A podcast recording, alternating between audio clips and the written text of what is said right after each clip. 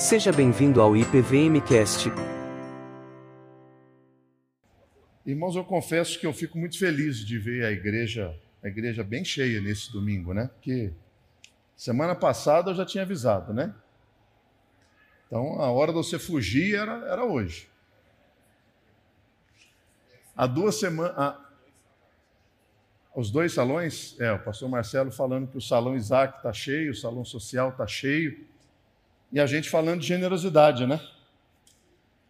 Será que Deus quer um espaço maior para a gente? Não sei, vamos ver. Deus sabe. O que eu quero que você ouça nessa manhã, ah, mais uma vez, caso você não tenha vindo aí na semana passada, nós estamos abordando esse tema não é porque os pastores da Vila Mariana estão precisando de aumento. Não, a igreja cuida muito bem de nós. Não é porque a igreja está precisando. Graças a Deus, o orçamento da igreja é feito com muito zelo, com muita dedicação. Se você veio à apresentação no final de janeiro das contas da igreja, você sabe que a igreja, pela graça do Senhor, está bem. Gustavo, por que abordar esse tema então? Não é porque Deus precisa, você precisa, eu preciso. Não é o Senhor. Ele está no céu, ele não precisa de nada, ele não tem necessidade de nada.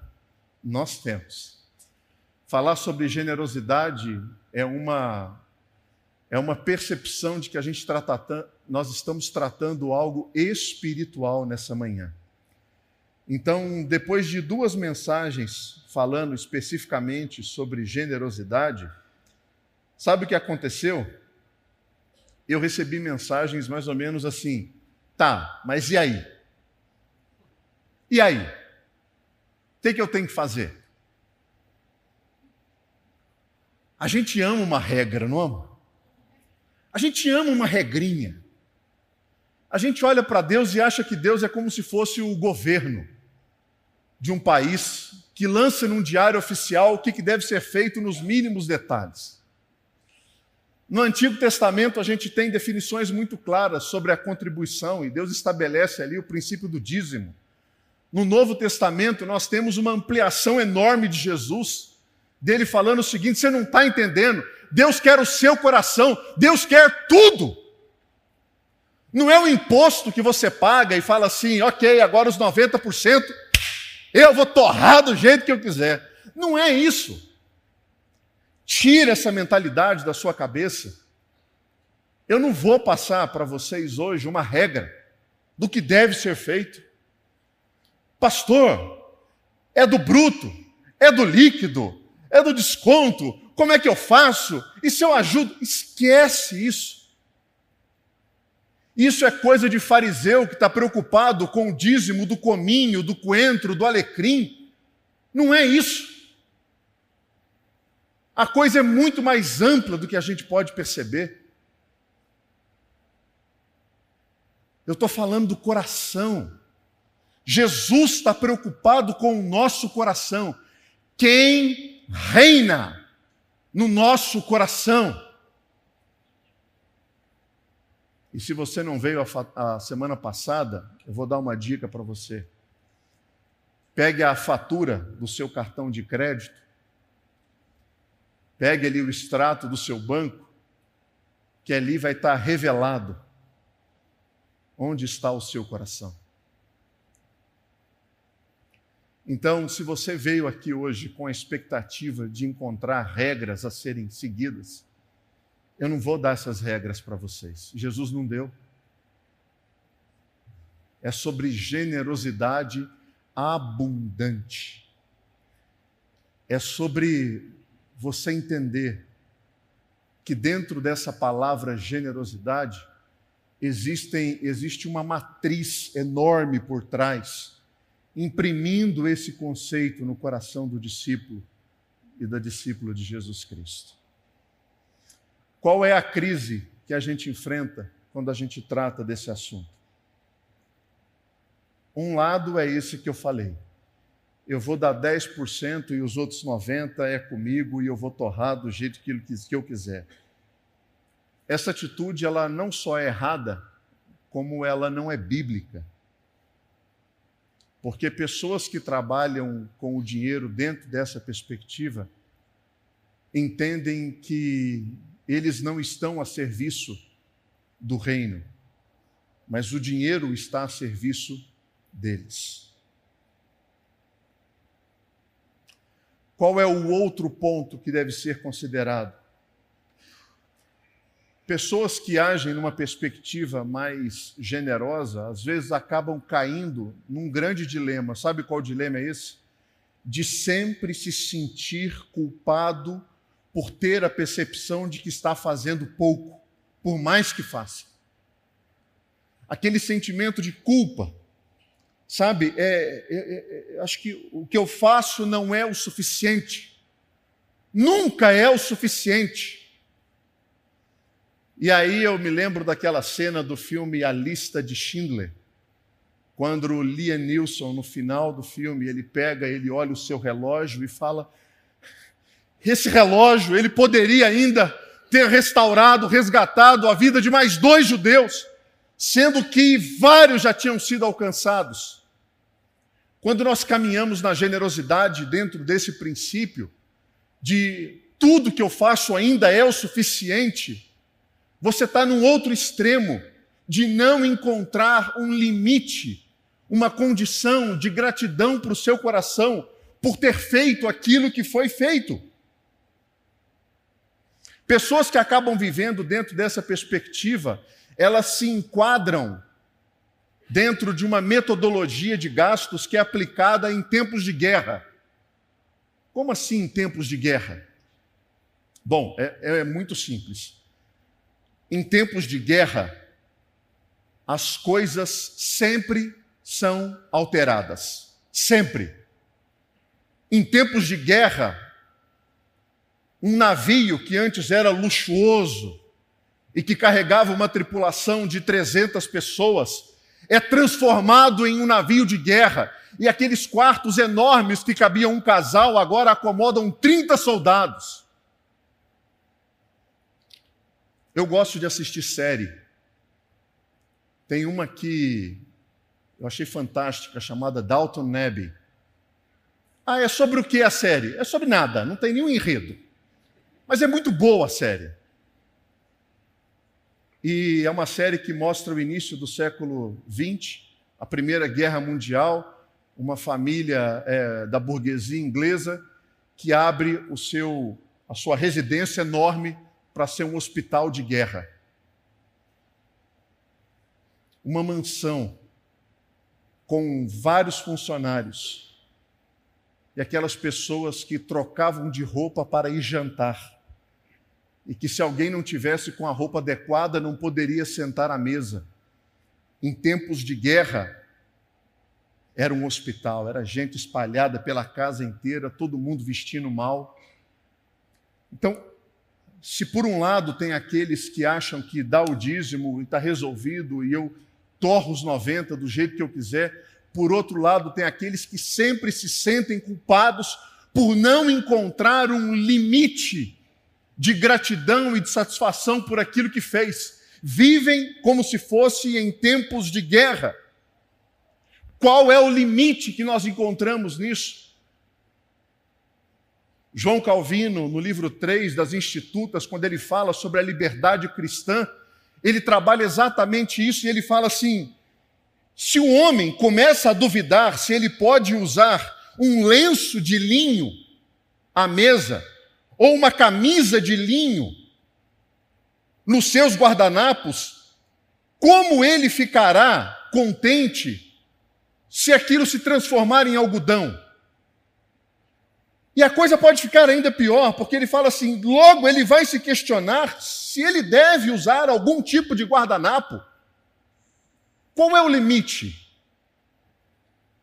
Gustavo, Deus quer meu coração, então eu vou dar tudo, mas tem um limite. Qual é o limite?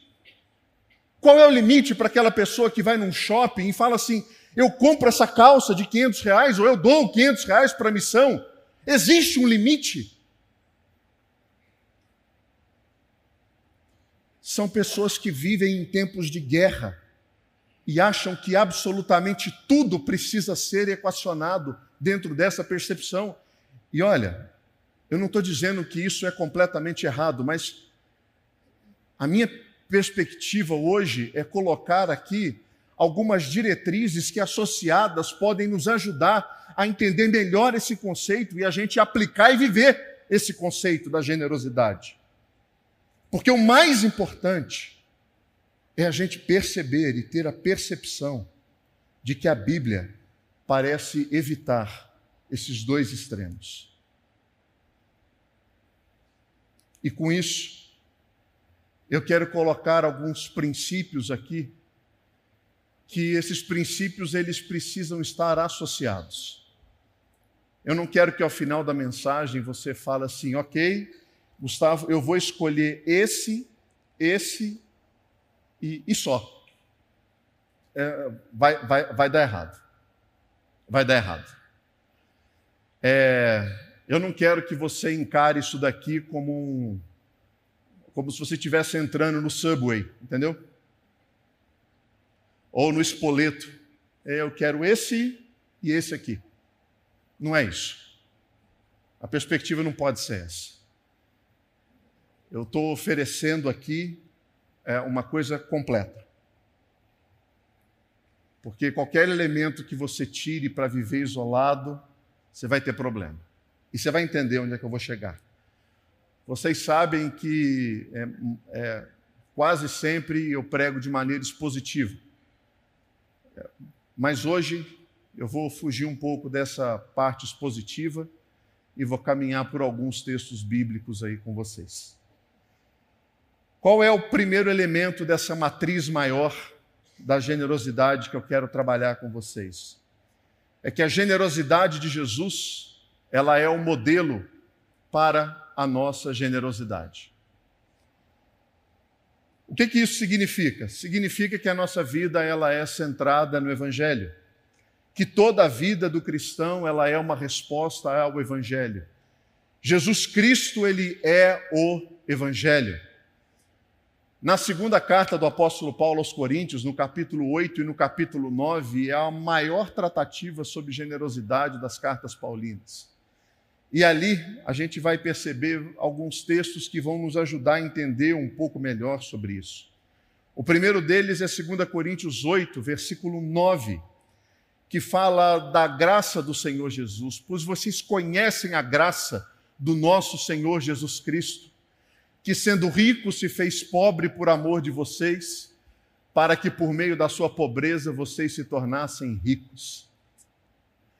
Jesus Cristo é o modelo da nossa generosidade, aquele que tinha tudo, abriu mão de tudo para que nós tivéssemos tudo e ele ficasse sem aquilo que ele possuía.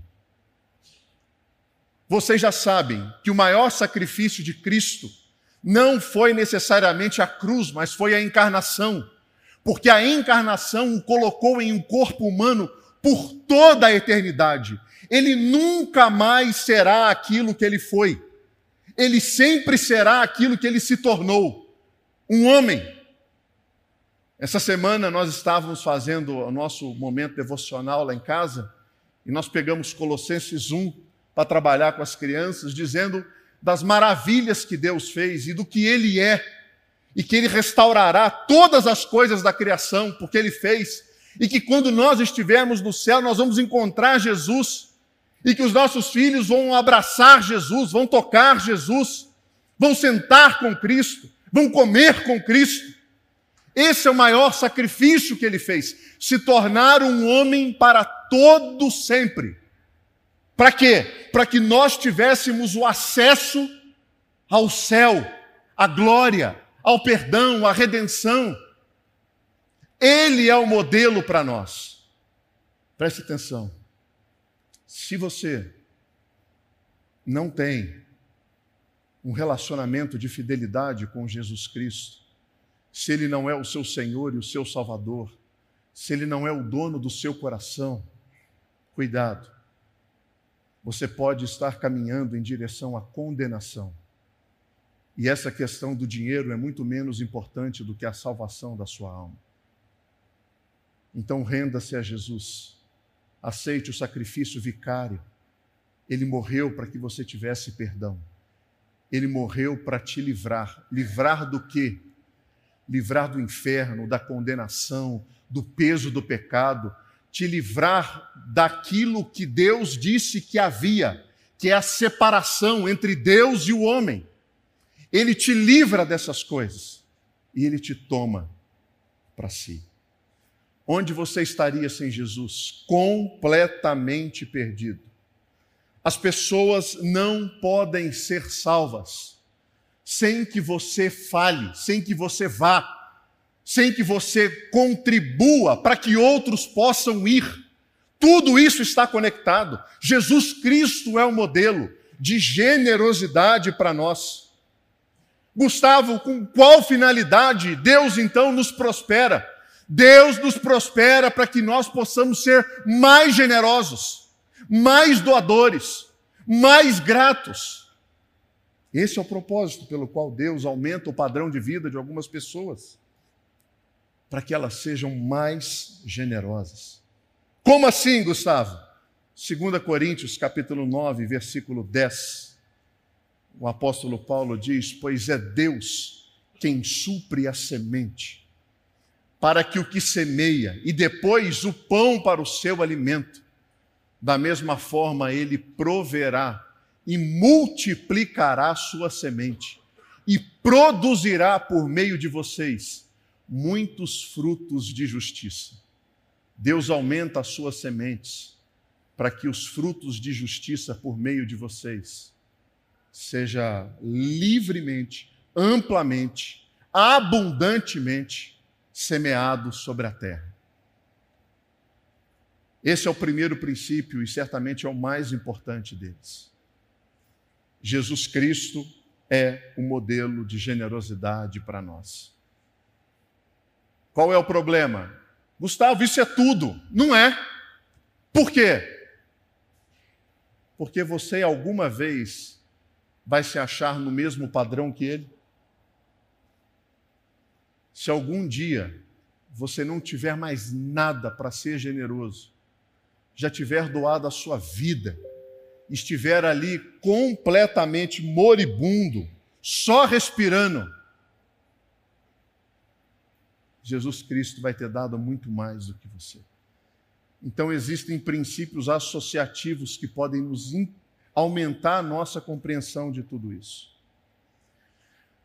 Isso está de um lado. Qual é o segundo? Deus nos dá coisas para o nosso prazer. Leia aí. Deus.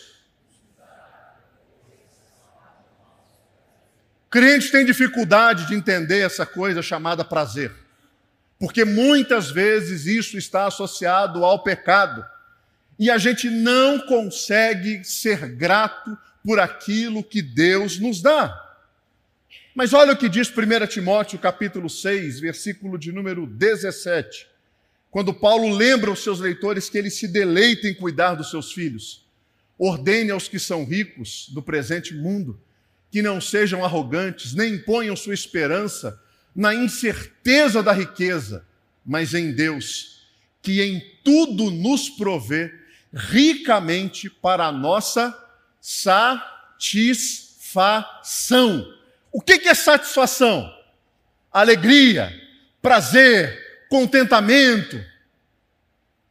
Como a gente tem dificuldade de entender isso? Deus criou um mundo abundante. Deus criou um mundo sem a escassez. Mas a gente vive num modelo econômico onde a gente tem que gerir a escassez. Qual é a escassez? Da gente sempre querer mais do que a gente possui, sempre achar que ainda falta pouco, ou melhor, que nós temos pouco e falta muito. Deus criou um mundo de abundância, sem escassez. O jardim do Éden grita essa abundância. O jardim do Éden possui limites, né? Gênesis fala de limites. Se você faz uma medição de metragem ali quadrada, dá mais ou menos seis municípios da cidade de São Paulo juntos. Imagina, enorme.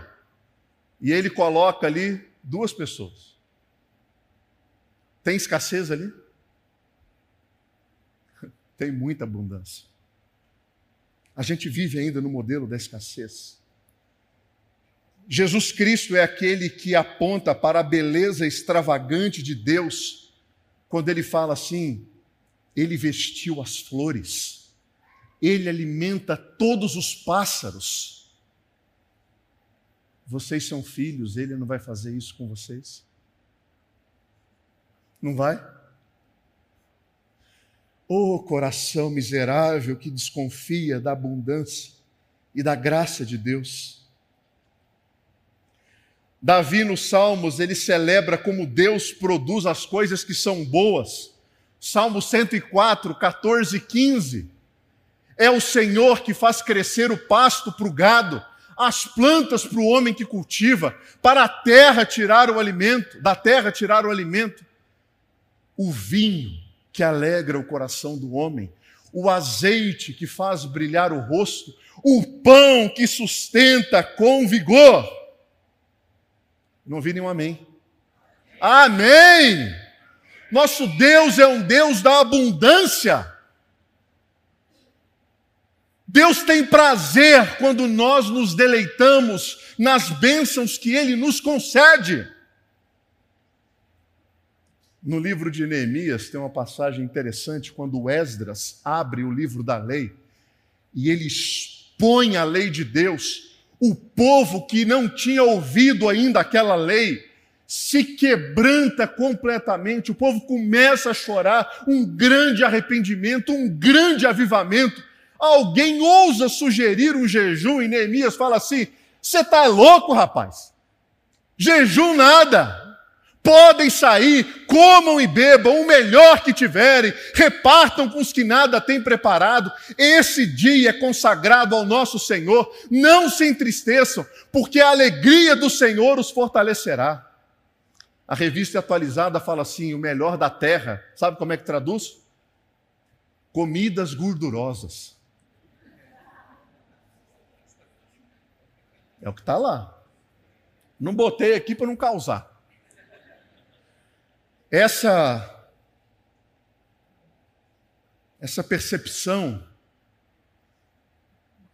Deus não é celebrado só na igreja. Quando nós ouvimos um, um louvor como esse e a gente levanta as nossas mãos, Deus é celebrado diante das coisas boas que Ele nos oferece. Deus é celebrado diante de banquetes. Olha para mim, Deus é glorificado quando, pela graça dele, você tem condição de levar a sua família para uma casa de praia e aquela brisa bate pela manhã, fazendo o voal da sala fazer assim. Ó. Deus é glorificado com isso. Deus é glorificado quando você coloca uma roupa que você gosta e você sabe que foi o Senhor que promoveu para você. Deus é glorificado por meio disso. Deus é glorificado com a alegria que você tem das suas conquistas. Deus é glorificado por meio de tudo isso. Ele nos dá coisas para nós desfrutarmos. Ele fez isso com Abraão, ele fez isso com Davi, ele fez isso com Salomão, ele fez isso com Jó no começo e no fim, no meio não. Ele fez isso. Ele fez todas essas coisas. As festas do Antigo Testamento são festas de banquetes. Ele é glorificado por meio da nossa alegria em desfrutar das coisas que foram desenvolvidas pelos homens na criação de Deus. Lembra que eu falei no começo da mensagem? você não pode escolher um princípio para você ter. Porque se você pega esse princípio, você se torna uma pessoa extremamente egoísta e você não tem olhos para generosidade. Não escolha. Não escolha.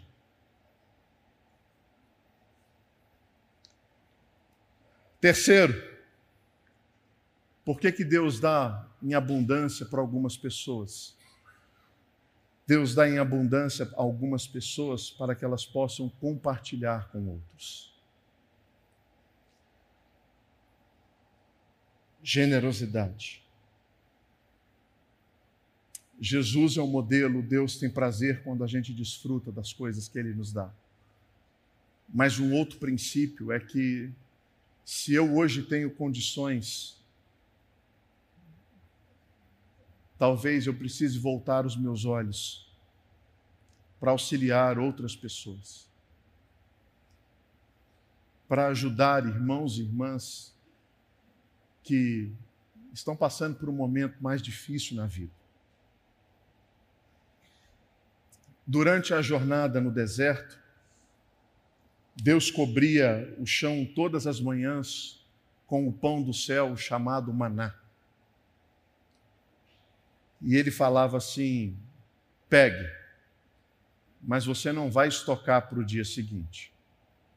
Pegue.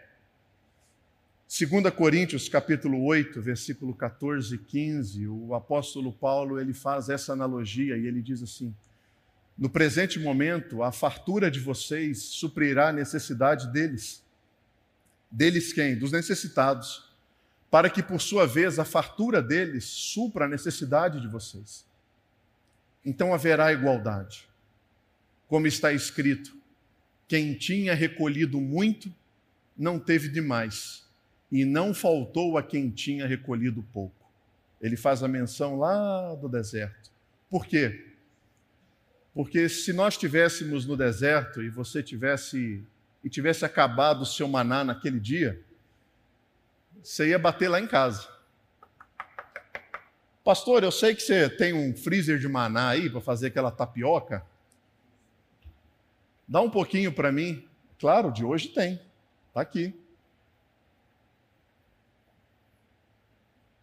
Quem tinha recolhido muito, não teve demais. E não faltou a quem tinha recolhido pouco. Houve um ajuste ali para que ninguém tivesse necessidade.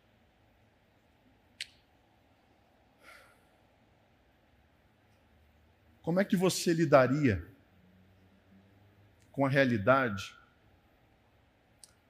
Você tem um filho, você sabe que o amiguinho da escola dele é, não tem condições de levar o lanche todos os dias porque está faltando comida em casa.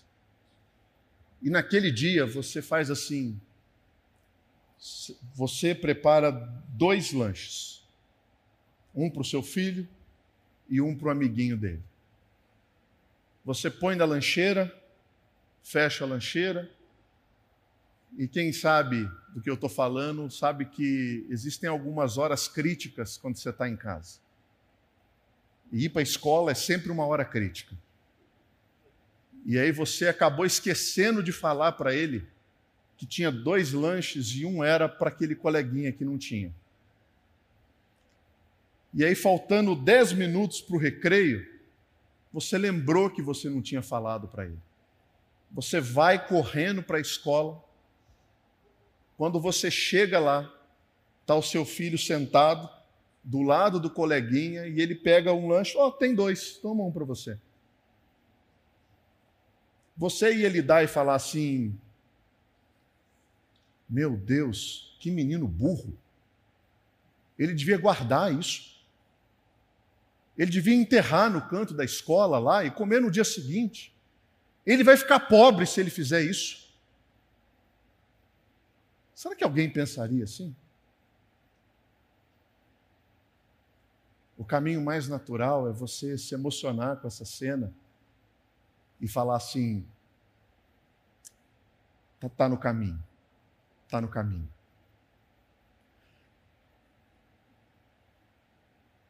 Por que, que Deus colocou dois lanches na sua vida? Três, quatro, cinco.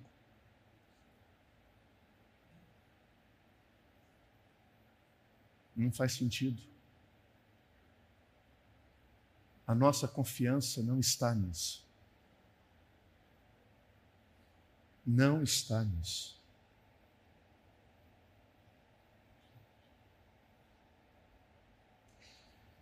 Gustavo, é, você está falando de generosidade aí, mas eu sou o cara que está sem lanche na lancheira.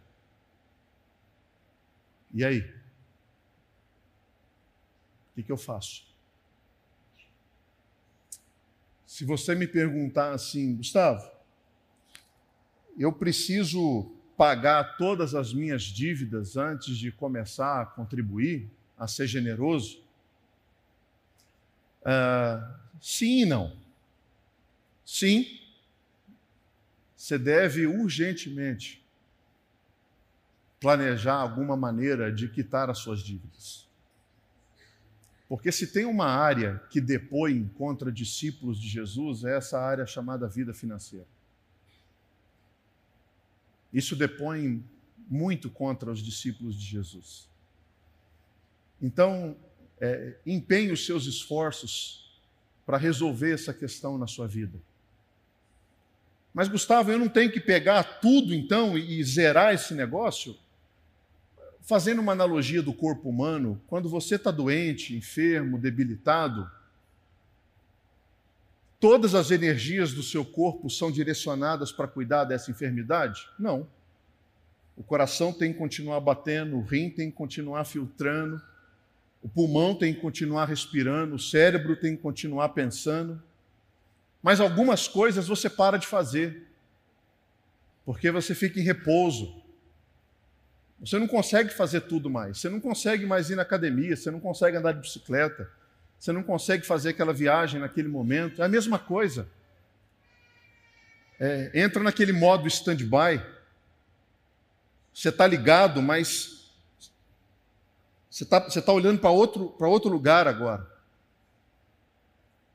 Porque os seus recursos não podem ser gerenciados e pautados por aquilo que aconteceu com você.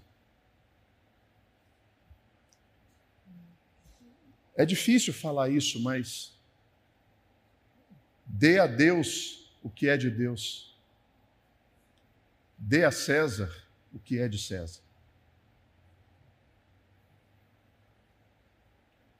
Quem sabe não é hora de você abrir em Malaquias 3,10 e falar: Senhor, o Senhor sabe. O Senhor sabe. Estou fazendo prova do Senhor aqui. O Senhor sabe. É difícil. É difícil. A gente tropeça, a gente falta fé em alguns momentos da vida. Falta. É difícil. Mas a palavra do Senhor nos orienta a isso. Honre a Deus com o que é dele. O primeiro, as primícias. E ajuste logo a sua vida financeira porque talvez você esteja dando muito para o banco, para o cartão de crédito, para sei lá quem, e pouco para o Senhor.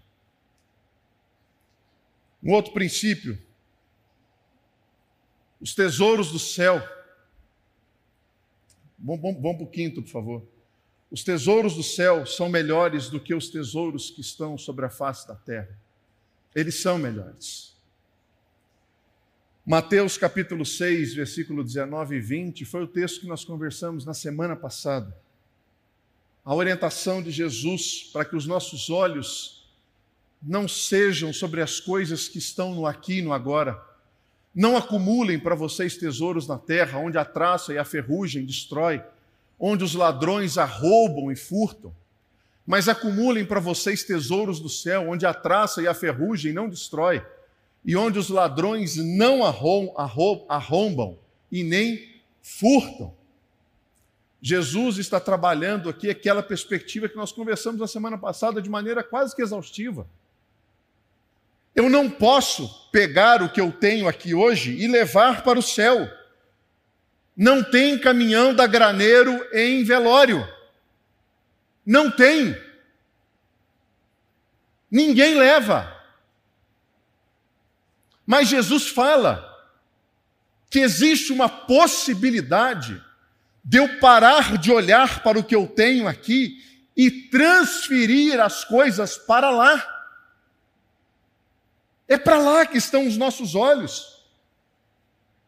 É como se você descobrisse hoje, na casa da sua avó, um colchão com 250 quilos de cruzado novo. Tem gente olhando e não sei o que, que é isso. Depois você pergunta para o seu pai, para sua mãe. Do que, que adianta? Nada. É a mesma coisa. Nada. Não acumule tesouros aqui. Não acumule. E de novo, Gustavo, mas eu quero saber o quanto eu tenho que dar. Eu não vou te dar regra. Não é comigo isso. Princípio 6. Olhe para Deus, não para o dinheiro, como a principal fonte de segurança e significado para a sua vida. Quem pergunta o quanto eu devo dar está preocupado. Com o quê? Qual é a sua preocupação? É quanto vai sobrar? É quanto que vai?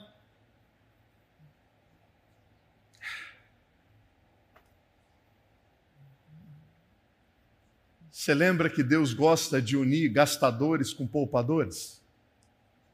Lembra? Deus gosta de unir pessoas assim. Gastadores são aqueles que olham para o dinheiro e encontram realização e satisfação. O famoso poder de compra. Porque não tem nada mais gostoso do que um passeiozinho na 25 de março. Ô, oh, trem bom que é aquilo lá. Tá na 25, aí você vai na Zé Paulina, aí você dá um pulinho não sei aonde, aí você. Oh, isso aí é uma maravilha. Os poupadores acham que toda manhã, quando eles olham o saldo do seu banco, eles respiram aliviados, dizendo: ah, que fartura! Minha alma tem muitos bens. Eu posso agora deitar e dormir em paz. Ah. Louco, Jesus diz: hoje te pedirão a tua alma. Hoje. Louco. E aí? Olhe para Deus, não para o dinheiro, como a principal fonte de segurança e significado para a sua vida.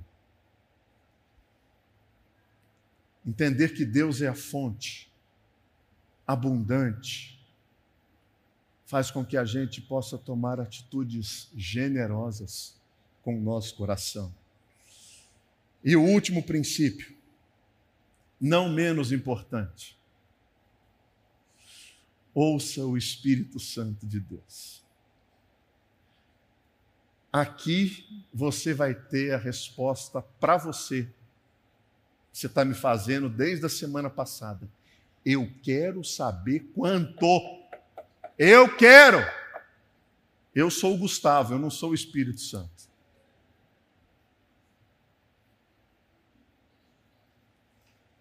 Gustavo, eu sou presbiteriano nascido de berço. Esse negócio de ouvir o Espírito Santo, isso não é comigo, não. Poxa, irmão, que pena. No livro de Atos, o Espírito Santo aparece 58 vezes, 36 vezes falando. Falando. Direcionando.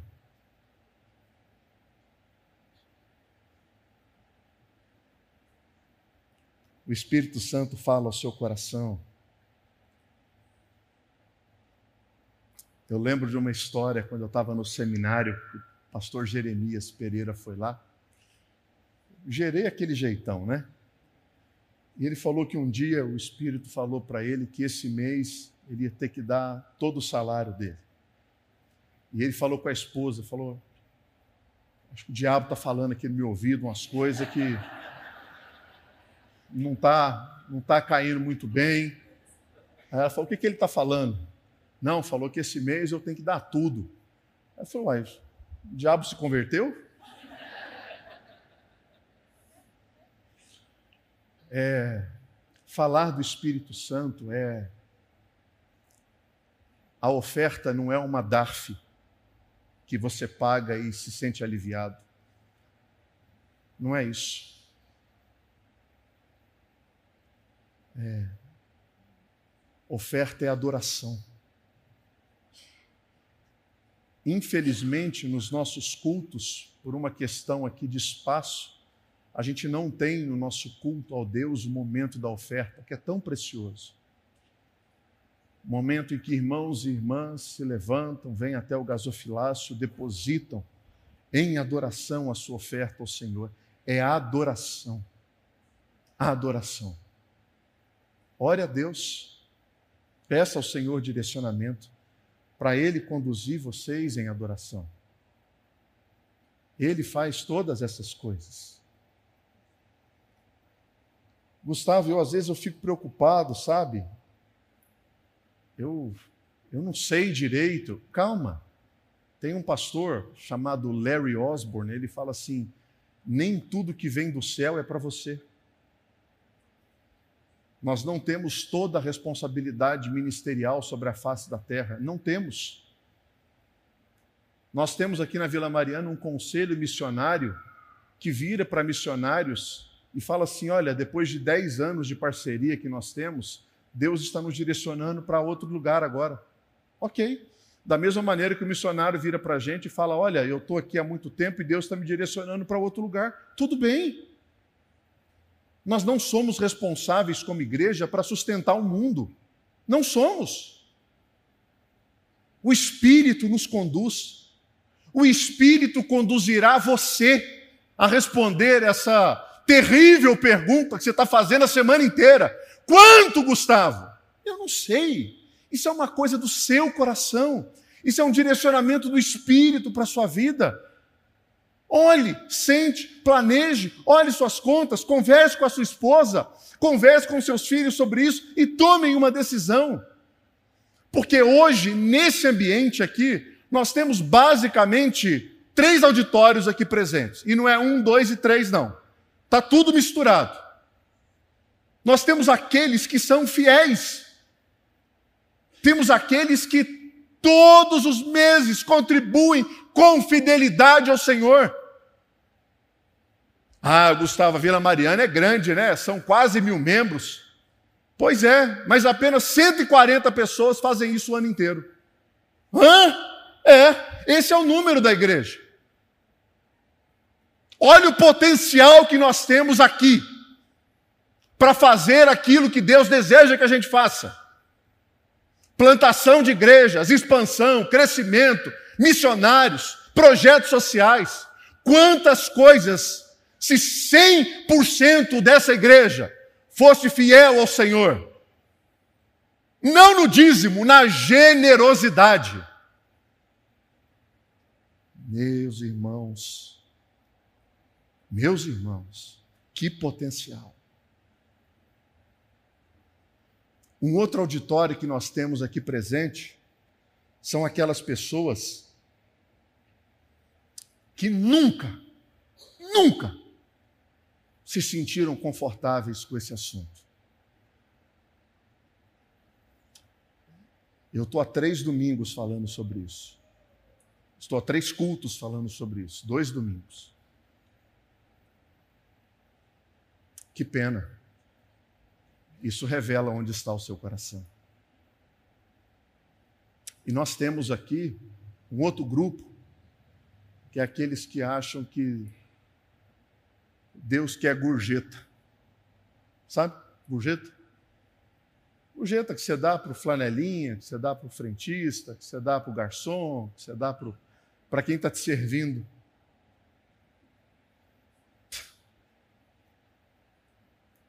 Está muito longe. Muito longe. O que eu quero fazer com você aqui agora é que você assuma propósitos na sua vida.